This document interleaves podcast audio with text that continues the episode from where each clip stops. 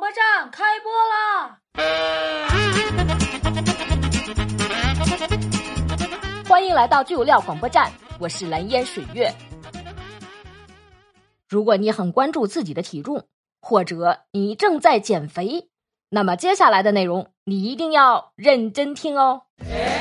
据媒体报道，解放军总院内分泌科的专家表示，代糖食品，尤其是很多的无糖饮料，所谓的零糖、零脂、零卡路里的饮料，其实啊，对人体是没有好处的。嗯，很多研究发现，长期喝无糖饮料，如果它是加了甜味剂，比如说像三氯蔗糖、阿斯巴甜、木糖醇等等，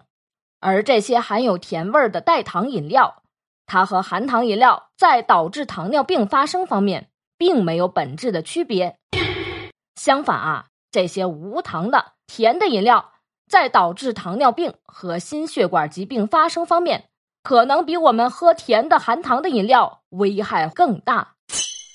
所以啊，无糖的好处是不长胖，但有其他的危害，不能长期大量饮用。看来啊，这无糖也就是个噱头，甭管有糖的还是无糖的，最有益健康的都比不上白开水。以上就是本期节目的全部内容，喜欢请点赞、订阅、关注。我是蓝颜水月，我们下期节目再见。